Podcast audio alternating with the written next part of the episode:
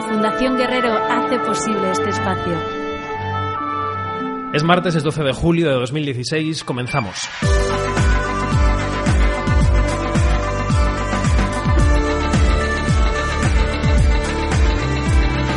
Quinótico. Cine, series y cultura audiovisual en el diario.es. Esta semana moría el director iraní de cine Abbas Kiarostami y recordábamos la entrevista que manteníamos con él hace un par de años en el Festival de Cannes. Fue toda una reivindicación del trabajo, el cine como trabajo, como dedicación, como artesanía, no solo como arte, no solo como fruto del ingenio de un autor. Y con esta máxima, el cine de Kiarostami alcanzó cotas altísimas. Hoy hablaremos con algunos trabajadores del cine y de la televisión. Hablaremos con Alex de la Iglesia, que está ultimando El Bar, su próxima película, o con Salvador Calvo, un hombre formado en la televisión, en la dirección de tele, que acaba de terminar de rodar su primer largometraje, o con Emilio Pina, el productor de Víctor Ross, que prepara nueva temporada, o escucharemos a Ángel Sala, el director del Festival de Sitges, que tiene nueva programación. En fin, trabajadores, hombres que trabajan, cada uno desde su ámbito para que esto prospere. Quizá necesitemos más Kiarostamis en este país, más mujeres y más hombres apasionados por lo que hacen, sin que importe nadie más y sobre todo sin que ellos mismos importen demasiado. Soy David Martos y esto es Quinótico. Quinótico.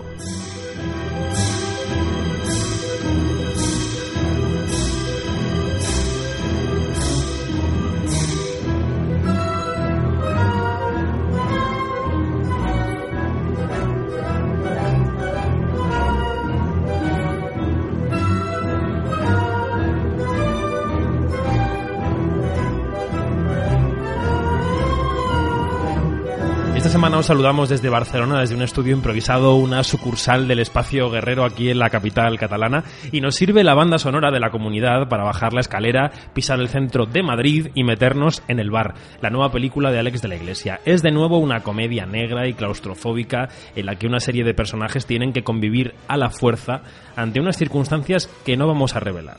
En el pasado Festival de Málaga el director presentó cinco minutos de su película y después mantuvo una charla con nosotros y esto es lo que nos contaba.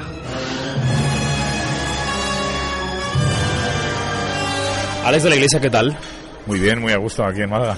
Salimos de ver cinco minutos del bar y repasando tu filmografía lo que se ve es que no has parado desde los primeros 90. Es decir, has entrado en el bucle hace veintitantos años y ya no has salido.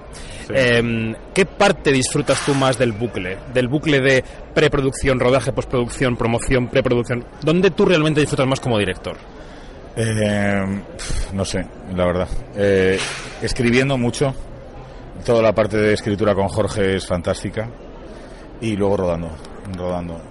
También me gusta el montaje, obviamente, ¿no? Y la postproducción es divertidísima, pero sobre todo el momento, el momento del rodaje, digamos, que es el momento en el que de pronto más te desapegas de la realidad. O sea, hay un momento en que de pronto ya no estás en, en el mundo, estás como en tu cabeza, estás como habitando en tu cabeza y eso es algo alucinante. A lo mejor es uno de esos argumentos que nos invertamos los medios y los periodistas, pero tus últimas películas tienen que ver todas con espacios eh, cerrados, claustrofóbicos, incluso las brujas. La Sí. chispa, alguien que se queda clavado al suelo. Eh, Pero yo creo que es más toda mi- prácticamente toda mi filmografía, ¿no? Eh, una nave espacial en acción mutante, El Día de la Bestia, el mismo Madrid era una especie de encerrona. Eh, el, eh, 800 balas es un poblado del oeste en el que del que no pueden tampoco, del que no quieren salir, digamos. ¿Y cuánto hay de, de esa mente de- del productor que has sido y que eres? ¿Y cuánto hay de que, de que tu creación te lleva por ese camino? Pues, eh, hombre, sí. eh, a ver, yo qué sé. eh, ¿Tú crees que cuando Fellini... Bueno, no quiero compararme con él en absoluto y tal, ya preve- preveyendo alguna, algún tipo de crítica a esta respuesta, pero ¿tú crees que, que cuando hace la Dolce Vita está hablando de un periodista? Yo creo que está hablando de él, ¿no? De, de lo que le pasa, de cuál es su relación con las mujeres y sobre todo cómo ve la vida, ¿no? De pronto... eh, es que la vi ayer. la vi ayer y me quedé alucinado porque es una película que he visto mil veces, pero cada vez que la ves te gusta más y te metes más y, y ese momento en el que de pronto se encuentra con su padre ¿no? y se está viendo a sí mismo cuando sea mayor y, la, y de pronto se- cuando su padre se da cuenta de que, la, que ya no puede ya no puede seguir el ritmo que, que seguía cuando era joven y ese final esperanzador con la niña y tal ¿no? Eh, digamos que, que también hacer cine es, es un poco como enfre- enfrentarte a ti mismo constantemente en- en- en- desde un punto de vista mental, ¿no? A las historias que cuentas, ¿no? Y, y igual hay un momento en el que crees que te puedes explicar a través de las historias. Yo también la vi hace poco y, co- y ese actor, el actor que hace del padre de, de Marcelo, también está en ocho y medio en un papel muy similar. Exacto. Y te quería hablar también de los actores en este sentido porque tú eh, decías en el rodaje en una entrevista que casi trabajas con una compañía teatral. Eh, ¿tú ¿Por qué repites con unas cartas? Es decir, ¿te dan seguridad unos naipes determinados para hacer un rodaje? Pues mira, eso me lo preguntaban antes y entonces eh, yo creo que la, razón es que es como, yo que sé, estás haciendo una paella, ¿no? Y de pronto dices, voy a echarle esto, esto y esto a ver qué pasa. Lo haces, te queda bien y dices, joder, esto puede quedar mejor, espera, es que esto, esto viene bien un poco antes o tengo que mantener el arroz un poco después. Repites porque lo mismo que tú haces una película para mejorar tu manera de contar una historia, que en realidad es una especie de historia única que tienes en la cabeza, eh, trabajar con otro actor otra vez te supone enfrentarte a alguien que del que ya conoces los trucos, o sea, sabes dónde apretar. Es como si de pronto manejas una máquina que ya con la que estás cómoda. Digamos que es como no sé, como un Black and Decker. Mm, No quiero otro, quiero este porque este sé cómo funciona, ¿sabes? Es un poco eso, es manejar herramientas que tú ya conoces de antemano y entonces te es más, más, más fácil llegar a donde quieres. En los cinco minutos que hemos visto, Mario Casas no dice ni una sola palabra y sin embargo está maravilloso. Nosotros en la, Gracias. nosotros en la, en la, la prensa cinematográfica, en los Feroz, hemos dado ya dos premios. Uno de ellos recogido por ti en el escenario. Y aprovechaste esa salida hace ya dos años y pico para reivindicar la figura de Mario Casas. Eh, ¿Qué, ves tú cuando le ves? ¿Qué, qué- cómo trabajas Pues con mira, él? yo con Mario Casas a mí me recuerda al cine al cine de los años 50, o sea, me parece que es un- como un actor de Hollywood. Es nuestro, quizás es de los pocos actores de Hollywood que tenemos en España. En- no, bueno, no ha trabajado nunca en Hollywood, pero me refiero a que es un, un actor a la vieja usanza, es un, es un galán. Es un galán que, que hace películas de galán, y hace Palmeras en la nieve, y hace tres, tres metros, eh, ¿cómo es? Tres Sobre el cielo. Sobre el cielo. Eh, quiero decir, hace películas de género, románticas, o sea, es un actor como de lo- los de antes, es como una especie de, eh, no sé, de Tony Curtis o de, de Gary Rock Grant Hudson, ¿no? Sí. o de Rock Hudson, exacto. Y entonces, claro, tener la oportunidad de acceder a ese tipo de personaje en el que la gente eh, espera, tiene una expectativa determinada y cambiarlo, me da muchas oportunidades de jugar. Eh, y entonces disfruto un montón, con, con Mario disfruto un montón. Eh, en este caso hace también, ya lo verás, hace un papel muy distinto y tal, hace de, de cobarde. Eso es La algo... verdad que no es lo usual, ¿no? Que le estamos viendo. Exacto, es todo lo contrario. Entonces es, es muy divertido, es muy divertido jugar con él porque además se deja y tiene muchas ganas. y es, es una gozada. Y en tus pelis, y ya vamos acabando, eh, se te cuela España. Quiero decir que a lo mejor no has hecho la gran película política, pero se te cuela España por las grietas de la puerta del bar, ¿no? Eh, mm, ¿qué, qué película se merece el espectáculo, el circo electoral que estamos viviendo? Hoy decía el New York Times, ¿no? Que decía España es un circo. Eh, es algo que ya habíamos comentado previamente en alguna película, pero eh, sí, no, desde luego yo creo que yo creo que es inevitable, ¿no? O sea, no hay una intención de hacer un, ref- un reflejo o un espejo de nada. Lo que sí es cierto es que no puedes evitar contar la historia precisamente de lo que tú tienes a tu alrededor, del mundo, del mundo cercano y coloquial en el que tú estás, ¿no? Y te gusta de pronto em, cambiar las cosas que te encuentras habitualmente en un bar y generar una situación imposible. No tan imposible, porque ya te digo, cosas que, cosas que se, se han visto hoy en estos cinco, cinco minutos las he vivido yo en un bar de Malasaña. Pero, pero sí es cierto que de pronto da la sensación de que estás manejando material icónico. O sea, que estás jugando con símbolos, con personajes que de alguna manera reflejan una realidad. Y no me desagrada, no me desagrada. No, no es, no es premeditado, pero no me desagrada que ocurra. O sea, eso es algo que permito que ocurra. Gracias, Alex, y suerte con lo que te quede de hilvanar de esta película, que es la mayor parte, ¿no? Por lo que veo, de, de montaje. Sí, tenemos, tenemos la mitad. Tenemos en este momento estamos como por la mitad. Luego tendremos una, una, te- una temporada larga de, de verla en conjunto y después ya empezaremos con la pospo. Con la Y, dices que estará para primeros de 2017 porque, porque es el tiempo que tiene o porque no quieres festivales ya más. No quiero, o sea, la podría estrenar en septiembre, octubre, pero es que es que el mercado está, está muy duro. O sea, no, no quiero volverme a enfrentar a Star Wars.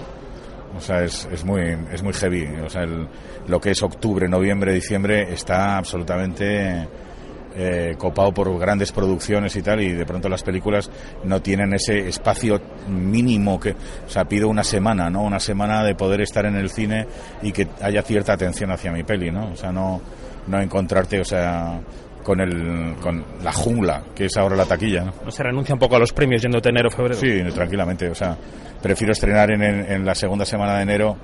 Eh, igual la paso en algún festival, eso no, igual, igual la vemos en algún festival, pero tengo que pensármelo muy bien porque igual queda muy lejos del estreno, no lo sé. Eh, a mí me apetecería ir tranquilamente a taquilla sin, sin pasar por, por un festival. Suerte, Alex. Gracias. Quinótico, lo que tienes que saber.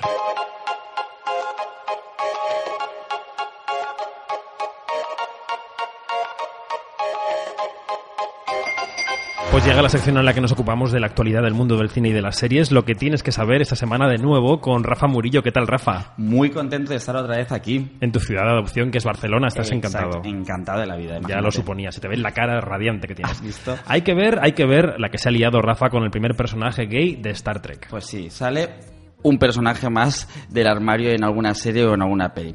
Vamos por partes porque la historia se las trae. Todo comenzó cuando el actor John Cho contaba en una entrevista que su personaje, el famoso Hulu de Star Trek, se iba a revelar como gay en la próxima entrega de la saga. Esto por lo visto es un gesto del guionista y del director de la cinta hacia George Takei, que es el actor que interpretó el personaje de Cho en la saga original y que, por supuesto, es gay.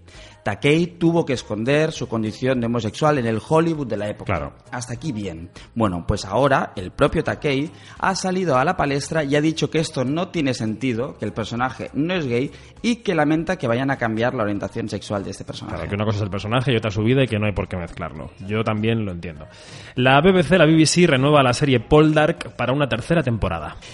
Sí, pero es que aún no se ha estrenado la segunda, o sea que van con tiempo de sobra. Exactamente. Los nuevos 10 capítulos de Paul Dark van a tener que rodarse muy pronto porque la cadena pública británica ha anunciado su estreno para el año 2017. Como sabes, y bueno, sabrá mucha gente que nos escucha, es la adaptación de las novelas de Winston Graham y cuentan una historia inventada en 1794 con las consecuencias políticos, sociales de la Revolución Francesa de fondo. Hablamos ahora de Kevin Smith, que va a volver a ponerse tras las cámaras en The Flash.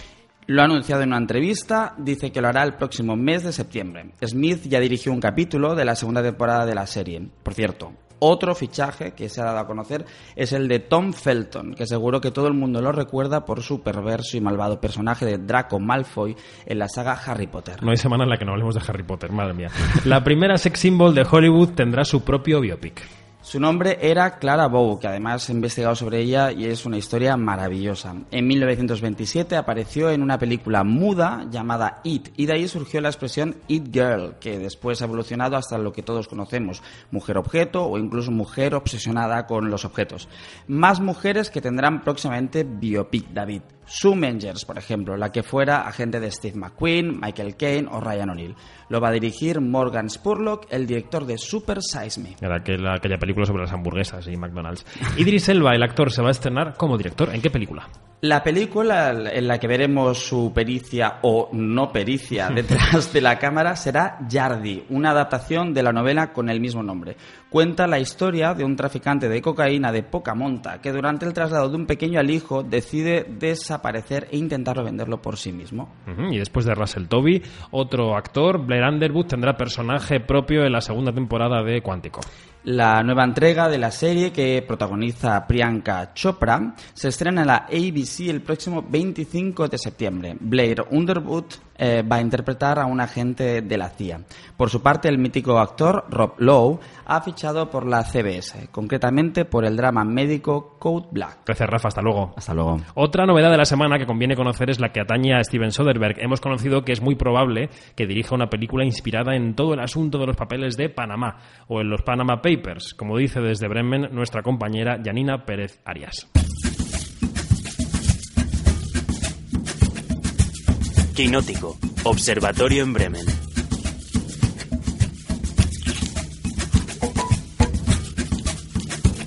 No, señores, la pesadilla de algunos creada por los papeles de Panamá no tiene fin.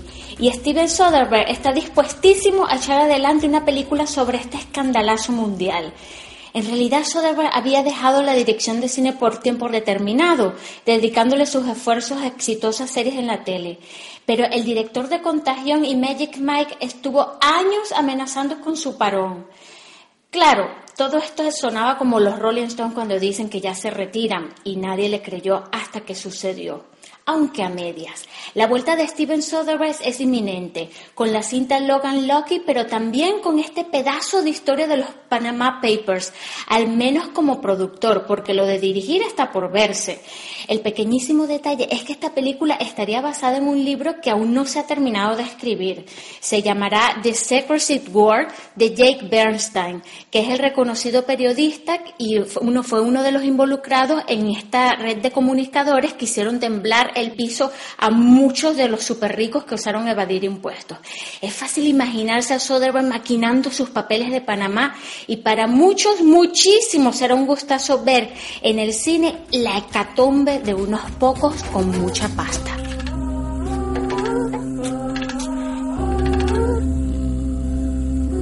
Quinótico.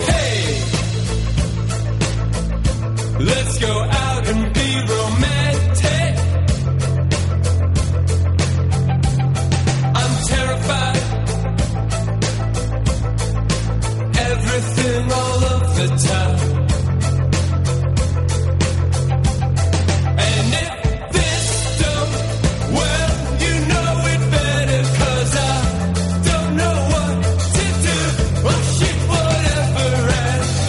repasamos ya la actualidad del mundo de las series, hoy con María José Arias desde la distancia. ¿Qué tal, Mariajo? Hola, David. Bueno, comenzamos por uno de los estrenos potentes de la semana, la segunda temporada de Mr. Robot o Cómo ser friki, pero además parecer interesante, ¿no? Y que lo digas, David, el protagonista es el, el típico friki, vamos, un genio de la informática con la capacidad de, de socializar de, de un caracol. Ya desde el primer episodio se va viendo que, que hay algo que no va bien con este chico y cuando una sociedad secreta de hackers que tiene como, como líder al misterioso Mr. Robot lo recluta para acabar con el sistema, algo, algo estalla en, en su cabeza. Tienes que modificar el archivo de datos. Si lo haces, pondrás en marcha la mayor revolución que el mundo haya visto jamás.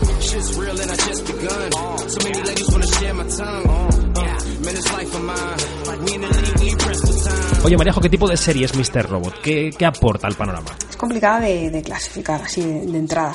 Se la ha definido como una serie antisistema, una especie de cruce entre Matrix y el Club de la Lucha, pero lo más interesante creo que es, es ver cómo aborda todos esos temas tan de actualidad como la filtración de documentos o los movimientos como el 15M, la corrupción del sistema y, y lo real que es todo. Y sobre todo da mucho miedo lo, lo fácil que puede llegar a ser destruir a una persona simplemente con un ordenador y con acceso a Internet. Luego el hecho de que el protagonista rompa la cuarta pared interpelando continuamente al espectador le funcionó muy bien en la primera temporada. Igual, por cierto, que las actuaciones de Rami Malek y de Christian Slater, que fueron muy aplaudidas por la crítica. Al día siguiente, Mariajo, el 15, se estrena Stranger Things en Netflix con Winona Ryder y con Matthew Modine. ¿Cómo es esta serie? Es muy ochentera y adictiva, a partes iguales. Eh, ya he podido ver los tres primeros episodios y, y la verdad es que me ha dejado con ganas de, de mucho más. La historia es la de un niño que desaparece en extrañas circunstancias y la búsqueda incansable de su madre, que es Winona Ryder, por encontrarlo. Y entre medias, pues mucho misterio, experimentos científicos, hay monstruos, hay conspiraciones, mucho drama personal. La verdad es que parece un argumento muy simple, que lo es, pero provoca esa curiosidad por conocer el porqué de todo y, y a ver si al final nos, nos lo aclara. Oye, pero ¿qué fue de Winona Ryder, Mariajo? Porque para carrera guadiana, la de Winona, ¿no? Desde luego, la verdad es que fue una estrella en los 90 y luego desapareció le perdimos un poco la pista en las pantallas. Yo creo que la clave de, su regreso ha estado en la llamada de Abrams para Star Trek. Luego ya después vino Cisne Negro con Aronofsky, que tuvo muy buena crítica, y ahora ha encontrado un hueco en la televisión donde está viviendo una especie de segunda época dorada. Eh, la vimos en Show Miyajiro el año pasado y ahora está en Stranger Things como, como protagonista. O sea que yo creo que tenemos Wainona para rato. Venga, vamos con la actualidad española. El pasado jueves estuviste en el rodaje de la nueva temporada de Víctor Ross. Antes de escuchar un fragmento de la charla que mantuviste con su productor, con Emilio Pina, recuérdanos de qué iba esta serie. Pues son las andanzas de- del personaje creado por Jerónimo Tristante en sus novelas. Y bueno, Víctor Ross es, es un policía de finales del siglo XIX con unos métodos de investigación que son muy novedosos para, para la época. Le interpreta mm, Carles Francino y es una especie de Sherlock Holmes a la española con, con pasado de, de chirlero. Es usted brillante, pero lucha en el lado equivocado. Teníamos la posibilidad de acabar con esa guerra y de evitar que miles de jóvenes mueran en Cuba. Mi trabajo es ser policía, me guste o no me guste. Pues su trabajo ha evitado un acuerdo de futuro con los Estados Unidos. Me importan una mierda los Estados Unidos. Son el futuro, créame. Y el futuro a veces vale más que un presidente. Qué propicio este corte con la visita de Barack Obama tan reciente. Bueno, pues ahora sí vamos a escuchar qué te contó Emilio Pina en el rodaje de la serie Víctor Ross.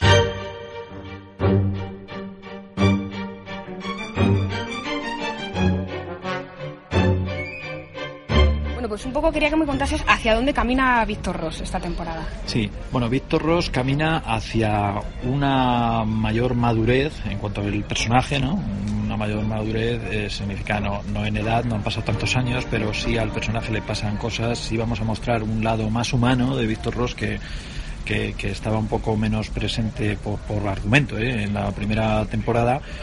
Y, y, en general lo que estamos intentando es buscar pues un mayor realismo dentro de que estamos contando un, una historia de ficción ¿no? y tiene que tener sus, sus partes porque si no probablemente no sería tan atractivo ¿no? Una de las críticas, entre comillas, que se le hacía a la primera temporada es- era ese croma. sí Esta temporada no va a haber cromas. ¿Han sido decisivas las críticas o es que tenéis más dinero para invertir? No, vamos a ver, yo cuando nos enfrentamos al proyecto, eh, como en mi caso, como recién llegado, yo tenía la oportunidad, yo era fan de la, de la serie, pero era público.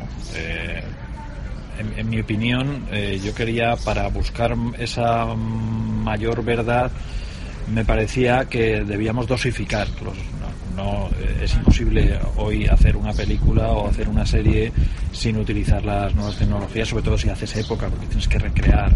Pero eh, dosificarlo y, digamos, no hacer una marca de esto, ¿no? En mi opinión, eh, soy muy pudoroso. Me parece que eh, los efectos digitales eh, se deben utilizar pues como un truco de magia. Tú no lo puedes repetir muchas veces porque al final eh, terminas por despistar y están a pillarte más que a otra cosa. Pero dicho esto, eh, son dos caminos perfectamente válidos, es son criterios ¿no? de, de- de producción. Y bueno, con la que está cayendo ahora mismo en televisión española, el caso cancelado al Ministerio del Aire, cuéntame, eh, ¿os sentís unos privilegiados? Eh, pues sí, la verdad es que sí, porque bueno, los plazos se alargaban, eh, vamos, los plazos se alargan normalmente porque una cadena tiene que tomar decisiones en su globalidad, ¿no? Igual no, los que estamos del otro lado no, no terminamos de entender, pero claro, no es la decisión de decir prorroga una serie, no, tienes una que, que- que cumplir con toda una, un calendario de emisión y con una estrategia que solo la cadena conoce. Pero bueno, eh, pese a que llegó un momento que parecía que, que- que era ya como imposible o que al final al final llegó y tenemos sí nos sentimos privilegiados. Han pasado dos, años, ¿no? Si no me equivoco, Sí. desde la emisión Sí, de sí, la primera, se da por cancelada. Sí, también ocurre que este tipo de historias eh, pueden ser, o sea, no hay por qué tener una continuidad, es decir, eh, rabiosa, ¿no? Es decir, que tú puedes hacer, eh, incluso también te puedes permitir hacer un poco versión como es en este, en este caso, versión de la, de la serie, porque, bueno, pues es, es una, un- una, una marca, más que una marca, es un personaje. O sea, yo creo que hay que tomárselo como eh, cuando vemos que se hace una película nueva de James Bond o, o una nueva de Batman. O sea, esto es lo mismo, ¿no? Hay un personaje que es muy potente, que es Víctor Ross, y yo creo que recurrentemente se pueden hacer eh, Y estas el final de la otra temporada, creo recordar que era lo de la tumba, ¿no? Con, Sí. con el nombre de Víctor Ross. ¿Eso se va a aclarar o es algo que ha quedado en la primera temporada y no vamos a saber nada de Bueno, eso? eso estará. Estará eso, presente, eso ¿no? estará presente. ¿Y qué me puedes decir de las nuevas incorporaciones, de los nuevos personajes como el de Paco Tou? Bueno, pues yo creo que vienen a reforzar un poco entre unos y otros, pues el poder explotar un poquito más un lado, de repente un contrapunto cómico en algunos casos, pues como el de Dusoto, o poder explo- o, po- o poder reforzar en otros casos eh, eh, la parte de aventura, que también es un ingrediente que se añade a la temporada. Y yo creo que es un casting muy complementario. Yo estoy muy contento.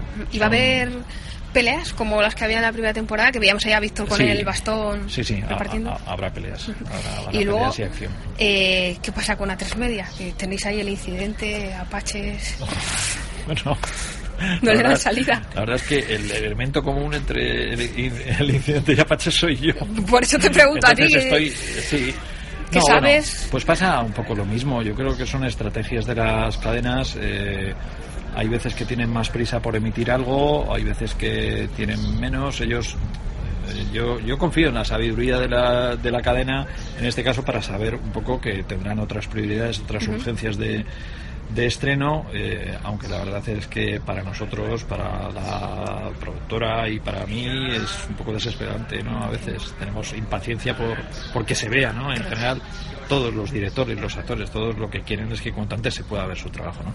Pero bueno, yo estoy convencido que cuando lleguen, Pero no tenéis fechas ni, ni nada, No. o sea, no sabe nada, ¿no? esto hay que preguntárselo siempre a, Ah, a la ah, cadena. vale. Y quizá pu- pudiera ser que es, es tal el boom que hay ahora y la, el volumen de producción de series españolas, de ficción española, que no hay hueco para todas, entonces se van quedando ahí en el cajón o no hay parrilla para todas. Bueno, no sé, los, la- los diferentes componentes que con los que juegan a la hora de elaborar una estrategia de, de cadena, ¿no? Me imagino que, que, claro, ellos no solo piensan a, a corto plazo, tú tienes un producto ya listo, lo has entregado y quieres que que se vea, pero ellos tienen eh, el medio y el largo plazo y me imagino que también estamos en un momento un poco de una cierta reconversión ¿no? con las nuevas plataformas. Sí, bueno, las llegadas de Netflix, de, la Sí. producción de Movistar también. yo creo que todo esto, bueno, pues son, son factores que estarán teniendo en cuenta las, las cadenas, ¿no? ¿Y Víctor Ross tiene ya fecha de, de emisión? Bueno, la, eh, eh, muy probablemente para mediados de, de octubre. De octubre.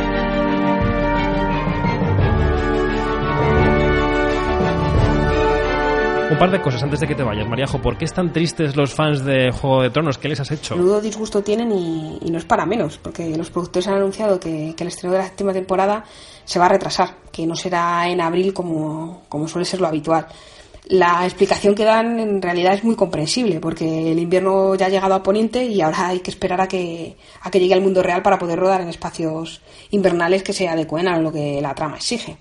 Aún así, pues el, el ansia que despierta Juego de Tronos pues ha hecho que, que los fans estén más que tristes. Y este lunes 11 se ha estrenado E-Zombie o iZombie. Este Guilty Pleasure, ¿por qué te gusta tanto a ti? Es que es muy divertida. Es de zombies, sí, pero no da tanto asquete como, como dan The Walking Dead o Fear the Walking Dead. Es una especie de Verónica más, con muertos vivientes. Bueno, de hecho comparten creador, así que el tono es muy parecido. Yo diría que es una de esas series para desconectar, para pasar un buen rato, que oye, de vez en cuando pues también hace falta. Muy bien, pues muchas gracias, Mariajo. Adiós.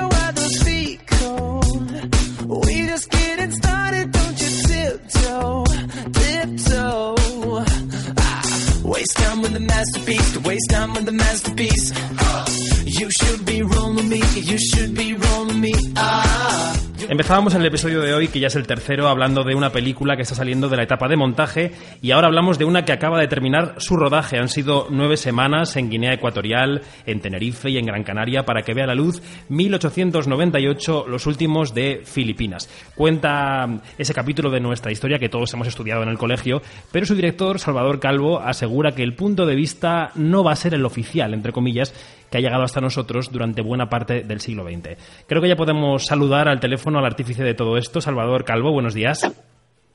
Hola, buenos días. ¿Qué tal? ¿Qué tal ha ido ese rodaje en Guinea, en Tenerife, en Gran Canaria? ¿Es quizá lo más grande a lo que te has enfrentado? Eh, pues sí, sí, probablemente sea lo más intenso que, que haya hecho en tiempo y en, también en nivel y volumen de, de trabajo y complicación. Pero bueno, muy contento, la verdad, muy contento con, con los resultados y eso siempre anima. El sitio de Valer, que es el episodio central de la película, llegó a ser estudiado incluso por el ejército americano, ¿no? Por, por, por sus eh, tácticas militares. ¿Por, ¿Por qué esta historia? ¿Por qué elegiste este capítulo de nuestra historia? Pues eh, la verdad es que la historia eh, eh, en sí es, es, eh, es tremendamente interesante, ¿no? Y, y bueno, pues la verdad mm, yo creo que necesitaba como una revisión. Lo que teníamos, eh, o sea, el, el único referente que existía era pues la historia de Antonio Román de 1945. Entonces, bueno, pues se- esa película se hizo en unas condiciones y en un momento histórico en el que bueno pues lo que interesaba era resaltar el patriotismo y, y llorar un poco la pérdida del imperio. Y ahora mismo pues eh, eh, evidentemente la visión es muy muy distinta. Eh, contar una historia de unas personas que, que lucharon eh, durante un año encerrados en una iglesia pensando que, que la guerra no había terminado pues pues eh, nos sugería un- una buenísima película no entonces, bueno, pues eh, a partir de ahí empezamos a investigar, nos asesoramos, eh, eh, bueno, pues eh, leímos un montón de libros que hay sobre la historia. Es, real que, el sitio de Valer se estudia en, academias como West Point en, en Estados Unidos, academias militares, porque lo ponen como un ejemplo de, de resistencia y de coraje y de estrategia. Y, y realmente, bueno, pues eh, cuando te, eh, te sumerges en la historia, pues es eh, realmente apasionante. Has contado con un reparto verdaderamente de lujo, Luis Tosar, Javier Gutiérrez, Carrel Ejalde, Álvaro Cervantes, Ricardo Gómez. Eh, cuéntanos, a lo mejor alguno de ellos, ¿no? ¿Quiénes, a qué personajes históricos interpretan? Bueno, pues, eh, a ver, evidentemente, eh, no todos los personajes eh, son históricos, hay algunos que sí, eh, pues como el Teniente Martín, que, que, que lo hace Martín Cerezo, que lo hace eh, eh, Luis Tosar, y bueno, pues Eduardo Fernández, que también interpreta al capitán Las Morenas, Carlos Hipólito, que, que interpreta al doctor Vigil, y luego ya el, el resto, o sea, son personajes, alguna referencia, pues un personaje muy pequeñito que hace Pedro Casablanc y tal, de un teniente coronel que también existió, y tal, y el resto, pues son personajes que, que nos han servido para, para ficcionar la historia y darle, bueno, pues, pues eh, más, más enjundia. Y, y yo creo que bueno pues eh, el, el personaje de Álvaro Cervantes que yo creo que es con el que te vas a identificar desde el principio es la eh, es es un soldado joven que va a la guerra eh, pensando en que gracias a eso va pues, a conseguir mm, digamos eh, abrirse camino en la vida y, bueno pues eh, va a ir descubriendo lo que es de verdad una guerra y, y los sinsabores que, que, que trae no Eh, ya te digo hemos utilizado ese personaje que es un personaje ficticio para, para adentrarnos en todo ese mundo y ir explicándolo pero pero bueno también el coprotagonista es el teniente Martín Cerezo que es el personaje que hace Luis Tosar Tú que eres un hombre de tele, eh, Salvador, supongo que habrás visto el doble capítulo del Ministerio del Tiempo sobre Filipinas, ¿no? ¿Qué pensaste cuando lo viste? Eh, bueno, a ver. ¿Qué mala lo- suerte o qué bien que lo ponen de actualidad? ¿o qué, pensaste? Lo he visto así de refilón. O sea, yo sabía que ellos tenían un proyecto porque, eh, eh, pues hace tiempo, eh, ¿sabes? Me, me comentaron que, que tenían un guion ellos, eh, cinematográfico y tal, y, y bueno, pues yo sé que ellos andaban detrás del proyecto desde hacía mucho tiempo y tal, pero eh, pero bueno, lo han utilizado al final todo ese material para, para hacer ese capítulo y seguro seguro que, que les quedó estupendo. Yo ya te digo que vi así alguna imagen y alguna cosilla, pero justo ya me pilló en, en plena preproducción, en preparación de la película y ya en ese momento tampoco me quería contaminar con otras cosas, ¿sabes? Entonces pues preferí que, que bueno, pues pues ir un poquito más virgen y sin, sin mediatizarme con cosas. Claro, claro. Tú que has dirigido decenas de capítulos de series de televisión, cu- ¿cuáles son las semejanzas y diferencias? ¿Qué, mm, mm, ¿Dónde has notado tú eh, esto no es la tele? Bueno, eh, a ver, eh, yo esto a lo mejor suena, suena terrible, pero yo creo que poco a poco, o sea, al principio y, y sobre todo al principio de mi, de, de mi carrera y tal, eh, sí que notaba una gran diferencia entre cine y televisión, puesto que la televisión se hacía eh, ya con unos, mm, o sea, un formato, digamos, muy, muy alejado. Las cámaras eran cámaras muy malas, que recogían muy mala luz y tal. Eso poco a poco se ha ido depurando, mejorando y, y cada vez se parece más al cine. De hecho, yo he estado trabajando con las mismas Alexas, que son unas cámaras con las que yo he hecho las últimas miniseries que sí que a lo mejor los objetivos son mejores los que hemos utilizado ahora y tal, que hay más medios, que hay eh, más tiempo para hacer las cosas y por tanto puedes cuidar más las cosas, que es más dinero también Claro, y tal. claro. Pero es verdad que ya poco a poco se, yo creo que se va vendiendo un puente y se va acercando, ¿no? Antes mm, todos recordábamos que los, los eh, actores de cine no querían nunca hacer televisión. Hoy día casi todos ya hacen televisión y porque yo creo que también la televisión ha subido de nivel, ¿no? O sea, y pienso que, que bueno, en un caso como Estados Unidos, por ejemplo, que, que siempre suele ser nuestro referente, eh, ahora mismo eh, la televisión, eh, a mí a nivel de historias, me parece que le da bastantes sopas con onda al cine. O sea, al cine que, por ejemplo, puedan estar haciendo en Hollywood. Al cine de mediano Entonces- formato, sobre todo, ¿no? Que es el que, que casi ha migrado hacia el mundo de la televisión. Sí, sí, sí, por eso.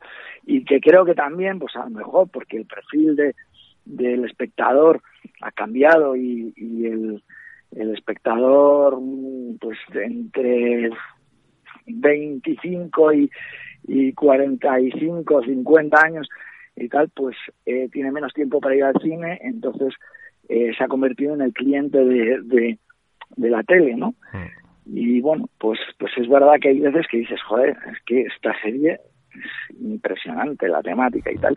Sin embargo, pues hay veces que, que vas al cine y yo me encuentro con otra película de superhéroes y tal, otra, sabes, que te deja un poco frío, ¿no? Que dices, bueno, no sé. Oye, Salvador, y ya la última pregunta, la última que te hacemos, ¿te vas preparando ya para la dictadura de la taquilla o, o- o, mejor dicho, crees que será más dura esta dictadura de la taquilla que la dictadura de los audímetros? Eh, pues, bueno, a, a ver, yo espero que la... eh, o sea, es muy complicado. Una cosa y otra, las dos son muy complicadas. Pero sí es verdad que en el cine eh, tienes que hacer que a la gente le interese el proyecto desde antes. O sea, no se van a acercar si no es. les apetece desde el principio. Entonces, eso eh, hay que conseguirlo y, y, bueno, pues hay que hacer de- que, que, que sea muy atractiva la historia.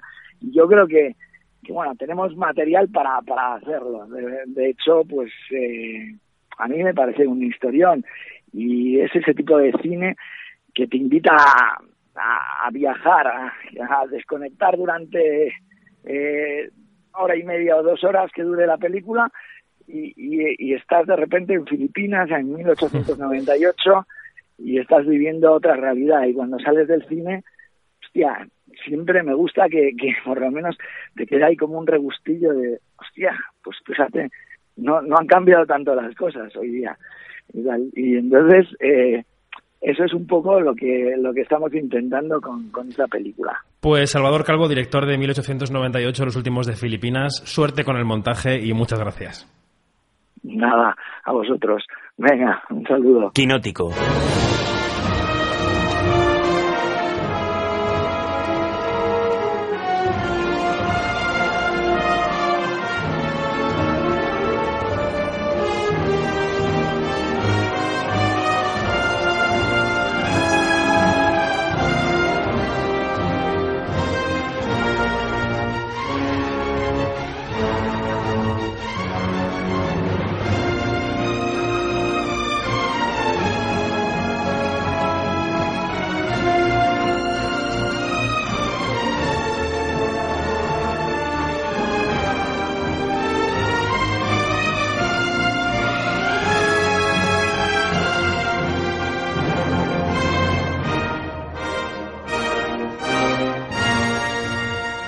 Esta sintonía que os ha acompañado a muchos de quienes nos oís durante décadas nos sirve para presentar a una buena amiga, periodista de cine, trabajadora incansable, directora del programa La Cartelera de BTV, Marta Armengou, ¿qué tal? Hola, ¿qué tal? Bueno, pues hemos llamado a Marta porque nuestro paso por Barcelona coincide con la presentación de las primeras noticias en torno a la edición número 49 del Festival de Sitges, que va a tener lugar el próximo mes de octubre entre el 7 y el 16, si no me equivoco. Y esta sintonía tiene que ver con el cartel de este año, ¿no, Marta? Porque el cartel a quién homenajea. Pues a todos los eh, trekkies del mundo este año Star Trek va a ser la, la gran la gran protagonista, sí, sí. Claro, porque estamos de aniversario también de Star Trek y tiene mucho que ver con ese universo así friki de Sitges, ¿no? Ese universo entre el terror, la fantasía. eh. Sí, sí, sí, eh, son los 50 años, eh, sirve para hacer un homenaje a la saga, además coincide ahora más o menos, un, bueno, el 19 de agosto se estrena la nueva, pero bueno, sí, se están presentando todo un montón de actos en función también de, de- de este homenaje, ¿no? Hay la presencia de Walter Koenig, que es la figura más visible del, que es el personaje de, de Chekhov en la serie original, Sí. que recibirá el premio de la máquina del tiempo, pero bueno, también se han preparado dos exposiciones, incluso hay también una Star Trek Walk, que es ya para complemento de la Zombie Walk famosa, pues una ya solo vinculada al universo Star Trek, o sea que... Pero bueno, como decíamos, el pasado 6 de julio el director de la muestra, Ángel Sala, presentaba a la prensa algunas novedades de este año. ¿Quién mejor que él para contarlo? Así que vamos a escuchar cómo lo daba a conocer en el canal de YouTube del festival. Bueno, cinema fantástico, creadores de tendencias en el mundo actual y vamos a tener mucho y variado. Eh, desde la polémica maravillosa y fascinante Neon Demon de Nicolas Winding Refn hasta películas evidentemente de nuestro escenario catalán con el proyecto Lázaro de Mateo Gil dando una imagen de cine de ciencia ficción potente hecho en nuestro país. En medio muchísimo, terror, eh, ciencia ficción, películas muy extrañas, nuevas visiones, Animat y también eh, grandes invitados. ¿Qué podemos decir del gran Max von Sydow? Uno de los grandes intérpretes de la historia del cine, desde Bergman a Flash Gordon, con eso lo digo todo. Y Bruce Campbell, Groovy. Con todo eso os emplazamos a pasarlo muy bien con el fantástico, con todo el fantástico del mundo en Sitges 2016. Bueno, ¿qué te parece la programación de este año, Marta? Hasta donde conocemos, mm, ¿qué podemos leer? ¿Qué hay este año de bueno en el festival? A ver, la verdad es que de momento pinta muy bien y todavía no está toda, toda la programación entera, pero y- a ver, así para destacar, para mí uno de los platos fuertes yo creo que es el, eh, la presencia de, de Max von Sydow, ese gran premio honorífico del actor sueco, que es eh, actor fetiche de Bergman, pero que también ha, traba- ha trabajado, ha hecho mucho cine también de género con Lynch, eh, con Von Trier, Argento, Spielberg, también con Scott y Woody Allen y ahora también muy famoso por, por su aparición en, en Juego de Tronos. Yo creo que es, una, es uno de los platos fuertes de- de presencias que habrá. Después, a nivel de películas, yo creo que una de las más potentes y que creo que polémicas aparte seguramente será The Neon Demon, la nueva de Nicolas Winding Refn, que de, de hecho ya estuvo el año pasado, que recibió la máquina del tiempo. Yo creo que su presencia que ha dividido tanto y que tiene tantos... Es que es un director que divide mucho a la gente, ¿no? A la divide crítica, mucho, al público. divide mucho. Seguramente también porque está un poco sobrevalorado, también teniendo en cuenta que tampoco tiene una carrera súper larga. Es muy estético. Y sí, realmente, y esta película también, o sea, hay quien la, la puso por las nubes y quien la, la detestó enormemente. Entonces, bueno, ya estos directores también es, es lo que tienen, o se aman o se, no, o se odian, pero bueno, este thriller de terror sobre el mundo de la realmente promete sobre el papel. Oye, mm, ¿dónde está Sitges en el panorama internacional y nacional? ¿Qué significa o qué ha significado la figura de su director de, de sala para la muestra? Hombre, en Cataluña, por ejemplo, yo creo que es el festival con más prestigio y el que tiene también más, eh, es el más mediático. Ah, seguramente dentro del Estado español también es uno de los más importantes. eh, tiene un- cada, cada año siempre se está como batiendo el récord de, de- de visitantes. Incluso se había pensado que se iba a morir de éxito, ¿no? Porque realmente tiene. Lo bueno que tiene este festival es que es un festival que, que- que es, es más. eh, la gente lo vive como más que un festival de cine, es como una experiencia. Es una O sea, fiesta gigantesca, ¿no? Sí, y sí, sí, de, de dimensiones casi inabarcables, ¿eh? porque la programación es, es muy, muy, muy extensa, demasiado ca- casi. ¿eh? Mm. Y tú como periodista, porque tú has sido jurado de la crítica, bueno, conoces perfectamente el festival, la- los, los periodistas trabajan más o trabajan menos que en otros festivales?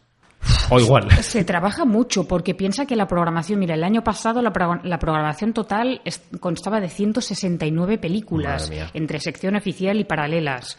La sección oficial el año pasado se empezó a rebajar un poco los títulos y yo me acuerdo de cuando estuve de jurado había unas 40 o 40 y pocas, pero claro, son muchísimas. Para El verlas y año- juzgarlas es impresionante. es ¿no? mucho, es mucho, es, es, es una locura. O sea, hay días que son realmente de, de- de vértigo. O sea, empiezas a las, a las 8, 8 y algo y a veces puedes salir y que a las 8 de la noche todavía te estás viendo películas. O sea, es como realmente un maratón.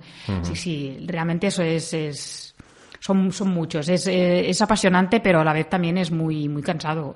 A la gente le llama mucho la atención el tema de los jurados, ¿no? Porque piensan que, que, se- que cómo se cocerán esas deliberaciones entre los periodistas y a veces eh, uno no elige o no acaba eligiendo la película que más le gusta, sino la que mayor consenso despierta, ¿no? En un grupo de personas. Exacto, normalmente, en la- claro, en los jurados siempre hay, cada uno tiene su, su, la película de la que se ha enamorado, ¿no? Y entonces, bueno, si da la casualidad que los otros miembros también les ha pasado lo mismo, perfecto. En, en nuestro caso, por ejemplo, fue así.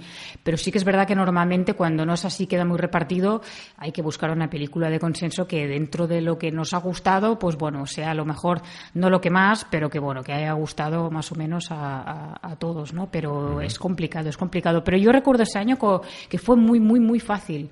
A todos nos había gustado mucho el congreso de Diario Forman y la verdad es que fue, fue muy fácil. A todos nos había encantado y realmente fue, fue muy, muy sencillo. Bueno, pues te llamaremos a este Festival de Sitges para que nos cuentes cómo va la cosa. Oye, y no te puedes ir sin recomendarnos un estreno de la semana, porque también tenemos una sección de estrenos que vendrá después mm, de lo que se estrena esta semana, que ya es un poco temporada baja, mes de julio. Eh, ¿Qué es lo que más te interesa?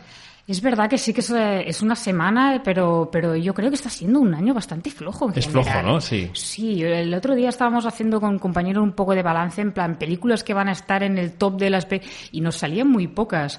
Y esta semana, la verdad, yo creo que quizá lo más interesante, por un lado están las películas quizá más pequeñas también, aunque sí que es verdad que ya que estamos dentro de hablando del género y todo esto, también había que recalcar la, la película de Jaume Collet Serra, que la verdad es que Infierno Azul. Infierno Azul, como película de género, la realmente funciona muy bien.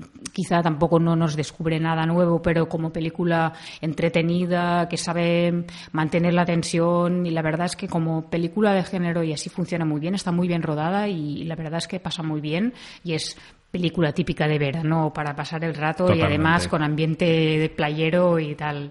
Y los que no, pues Ice Age, que se vayan a ver la ardilla con la bellota y ya está.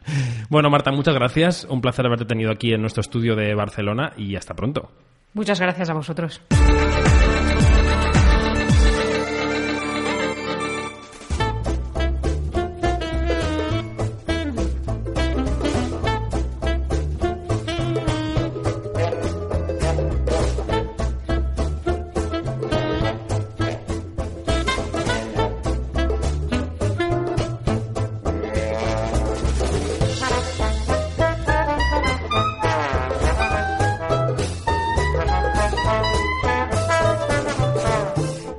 Llega el momento que cada semana dedicamos a los estrenos del viernes, ese que dedicamos a saber de un vistazo o mejor de un golpe de oído que hay en la cartelera y que nos pueda servir también como brújula para ir al cine perfectamente orientados. Hoy aquí en Barcelona repasamos los estrenos con Cecilia Osorio. ¿Qué tal Cecilia? Hola David. Encantado de tenerte.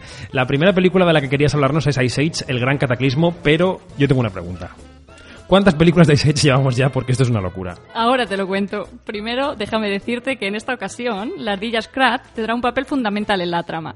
Ya sabes, esta ardillita que va siempre persiguiendo su bellota. Sí. Bueno, pues en esta ocasión hab- habrá una serie de circunstancias que hagan que esta ardilla acabe viajando al espacio y desencadenando, bueno, una serie de fenómenos siderales que obligarán a los protagonistas, Manny, eh, Sid y Diego, a volver a migrar. ¡Ah! ¡Hola, mamíferos! Ben, ¿qué haces tú aquí? Solo es el comienzo. La madre de todos los asteroides se nos viene encima toda gaita. Hay que ir a buscar pistas allí donde ha impactado y averiguar cómo detenerla.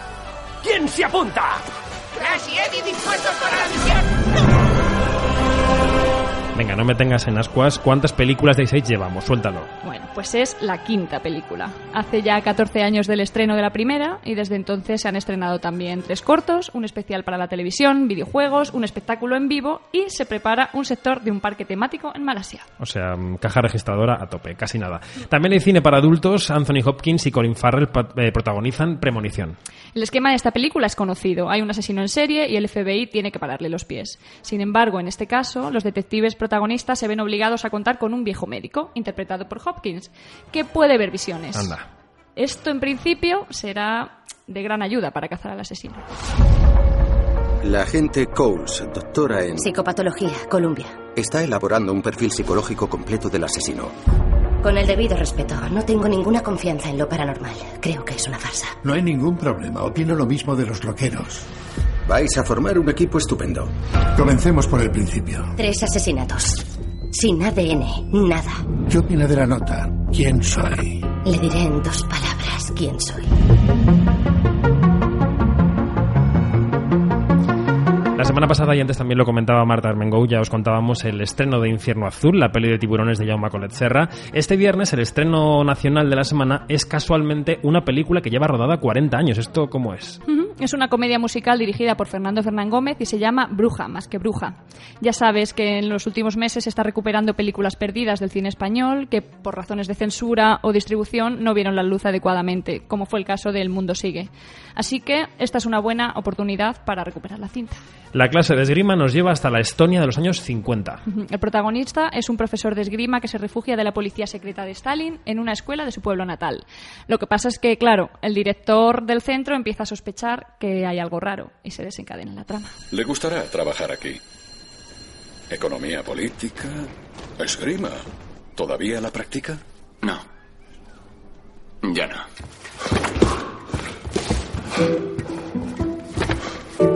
¿Qué hace? Esgrima. ¿Me puede enseñar? No puedo enseñarte, Marta. Es absurdo hacer esgrima solo.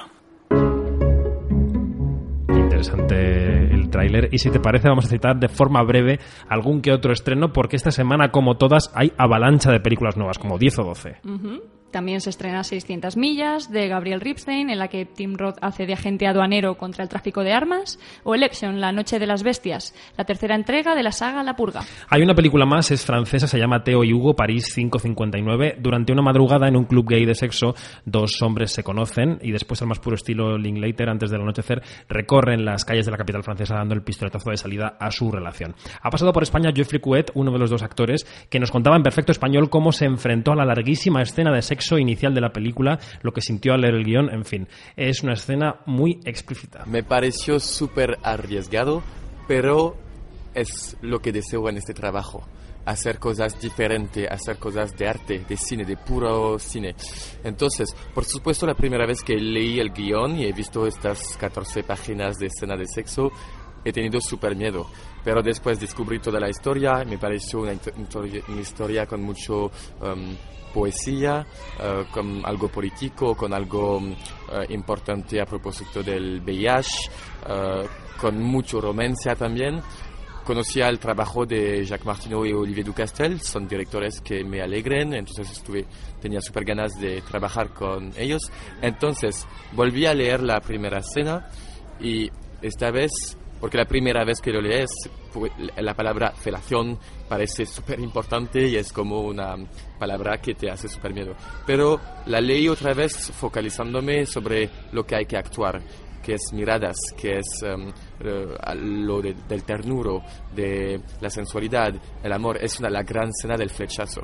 Y pensé, bueno, hay que desnudarse, hay que hacer cosas que no tenemos la costumbre de hacer, que no aprendimos en la escuela de teatro, pero hay todo lo- con todo lo que hay que actuar, me parece que esta escena vale la pena. Bueno, esto nos contaba Geoffrey Couet. Gracias, Cecilia. Muchas gracias. Hasta David. la próxima. Nosotros ahora nos quedamos con la opinión que sobre esta película nos ofrece el periodista de cine de La Vanguardia, Pedro Ballín.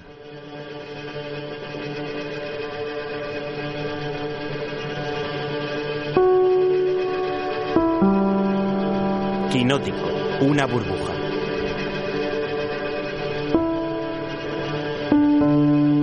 Hola David, hoy te voy a hablar de Teo y Hugo.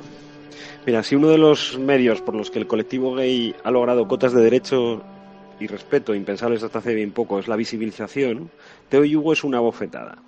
Hemos visto sexo homosexual muy premiado en el cine reciente, empezando por la vida de Adele, pero la fascinación erótica por la homosexualidad femenina hacía más digerible para las mentalidades más conservadoras la explicitud de las escenas de Adele, de lo que supone la impactante escena de arranque de Teo y Hugo. 20 minutos de narración de un flechazo en el cuarto oscuro de un local gay.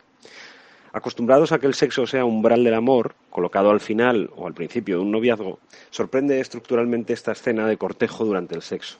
Pero ni siquiera ese terremoto inicial es lo más potente de esta película, que sigue en tiempo real a sus protagonistas durante una noche por el París de los bares cerrados, mientras tratan de gestionar de forma simultánea su súbita pasión mutua con la amenaza de un contagio de sida. Y ahí, en ese deambular y charlar, en ese tantear los futuribles de este romance, pasando de lo trivial a lo importante, es donde la película se revela como un eco contemporáneo y muy hermoso de la Nouvelle Vague francesa, de Agnes Barda a Eric Romer o a sus herederos más recientes, como el Linklater de Antes del Amanecer.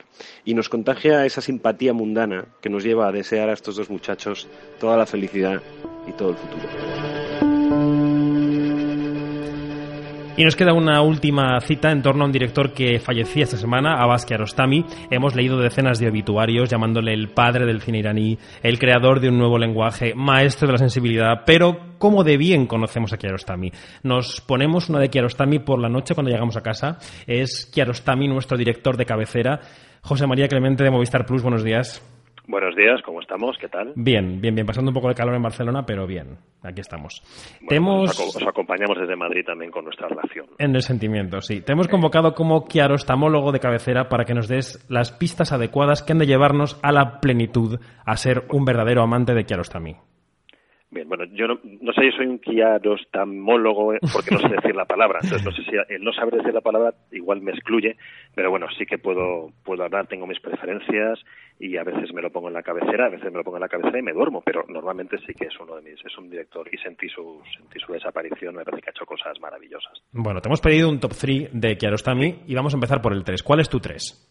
Bueno, pues yo he elegido tres escenas y en el número tres he elegido una escena de Five. eh, se llama Five, Five Dedicated to Yasuhiro Ozu, es decir, dedicada a Yasuhiro Ozu, el maestro del cine del cine japonés. He elegido una, una escena, la película tiene solo cinco escenas, dura una hora y cuarto, prácticamente no tiene palabras, y son estas cinco escenas que le dan título, ¿no? Five. Y yo he elegido una en la que, bueno, mm, hay unas ranas croando que improvisan un concierto. Eh, suena así.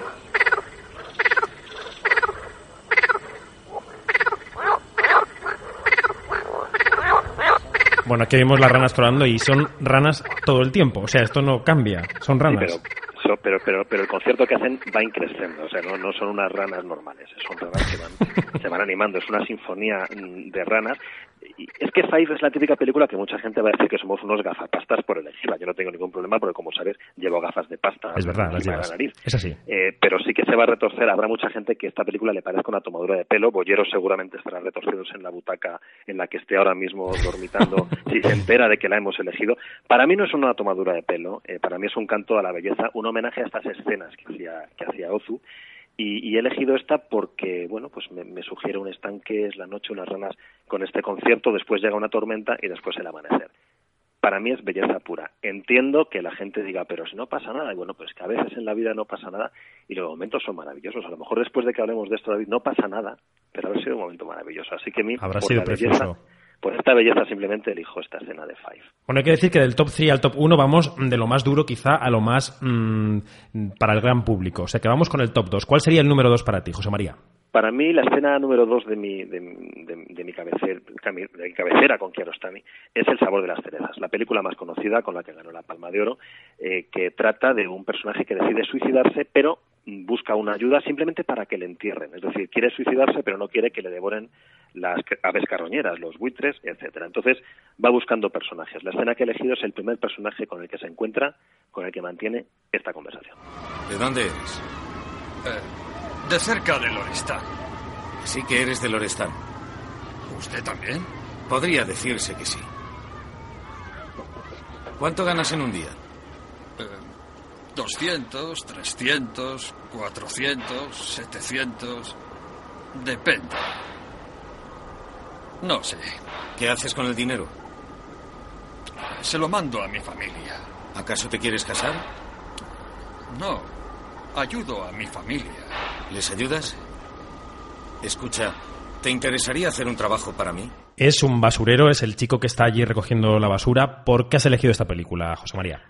Bueno, pues esta, esta película eh, a mí me parece una maravilla, ¿no? El, el hecho de que un personaje quiera suicidarse y busque una pequeña ayuda, pues me parece tan, tan, tan inquietante. Y este primer chico al que se encuentra y con el que he hablado es un chico pobre eh, que, está recogiendo bolsas de plástico de la basura para venderlas, ¿no? Es decir, trabaja en un vertedero, eh, se burlan de él otros hombres, lo vemos en la escena, y este, este hombre le ofrece dinero por ayudarle. Al chaval le vendría de maravilla, pero hay algo raro en esta conversación. Tú no sabes si al final le va a pedir, eh, porque le dice, eh, ¿harías algo por mí por dinero? Tú no sabes si se refiere a un trabajo o si estamos aquí en un rollo hombre de los caramelos. Lo malo es que el personaje no lo sabe, pero es que el espectador tampoco en ese momento. Esto es en Claro. el minuto 10 de la película. Claro. Cuando acaba esta escena es donde aparece en la pantalla el sabor de las cerezas y ahí empieza todo. Me parece una manera preciosa de empezar una película y de meterte a ti en la inquietud en la que te va a tener todo el rato. Es magistral esa escena inicial. Y el top, eh, el top 1 es El viento nos llevará, ¿verdad? El viento nos llevará, que es la película con la que ganó el premio El Jurado en Venecia, es del año 99. Es una película metacinematográfica, ¿no? Como estamos en un programa de cine, como nos gusta tanto el cine, David, pues yo he elegido una película de cine sobre cine, ¿no? Es un equipo que rueda una película en una localidad iraní kurda y la gente de la aldea piensa que los cineastas en realidad son buscadores de tesoros. Hay una escena que me encanta y es que un niño se acerca a uno de los miembros del rodaje y mantiene una conversación que suena así. بودی بیا بالا بودی بیا بالا نه نمیام چرا چون دیگه که سالم ننوشتم چی بوده این سا- سوال Asistimos a una conversación entre un hombre, el director de cine, y un niño en un coche que es deliciosa, que estamos escuchando en farsi de fondo, pero que podemos decir qué es lo que dicen entre ellos, eh, José María. Sí, habría que traducirla, ¿no? La- la- el niño, el- al niño le han sacado de un examen en ese momento para proponerle una cosa para la película y el niño aprovecha para preguntarle al cineasta la respuesta de una de las preguntas que le han hecho en el examen. ¿no? La pregunta es, ¿qué va a pasar con los dioses y los demonios el día del juicio final?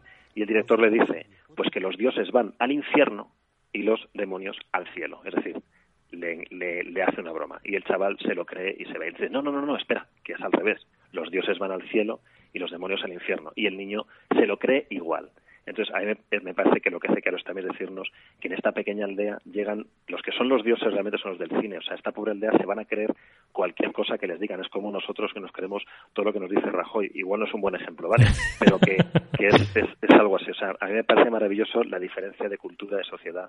Este hombre le podría haber dicho al niño lo que fuera y el niño lo habría escrito en el examen. Y me pareció tierno, bonito y es la primera escena. Pero el cine de Kiarostami está lleno de escenas y de películas. De verdad que es cierto que es un poco cine para gafapastas, para festivaleros, mm, etcétera, etcétera. Pero Y hay películas- Hay películas como La vida continúa a través de los olivos, donde está la casa de mi amigo y, y son muy, muy muy bonitas. Yo haría el esfuerzo, me, me calzaría unas gafas, aunque no tengan cristal, de estas que te dan en los cines 3D y haría el esfuerzo de, de ponernos un poco a ver a Kiarostami. Claro, lo que queríamos con este top 3 era que más allá de la imagen general que pueda tener un cine de duro, de inaccesible, contando escenas particulares, podamos llegar a la gente, podamos decirle a quien nos oye, asomarse a Kiarostami 10 minutos eh, merece la pena, porque además seguramente te quedarás toda la película. Exactamente, y que los que llevamos gafas de pasta luego nos las quitamos y vemos una de este Soy Pajares con mucho gusto también. Los, los vingueros y Kiarostami son lo mismo, son prácticamente son complementarios. José María Clemente, muchas gracias y hasta muy pronto. A vosotros, un abrazo fuerte.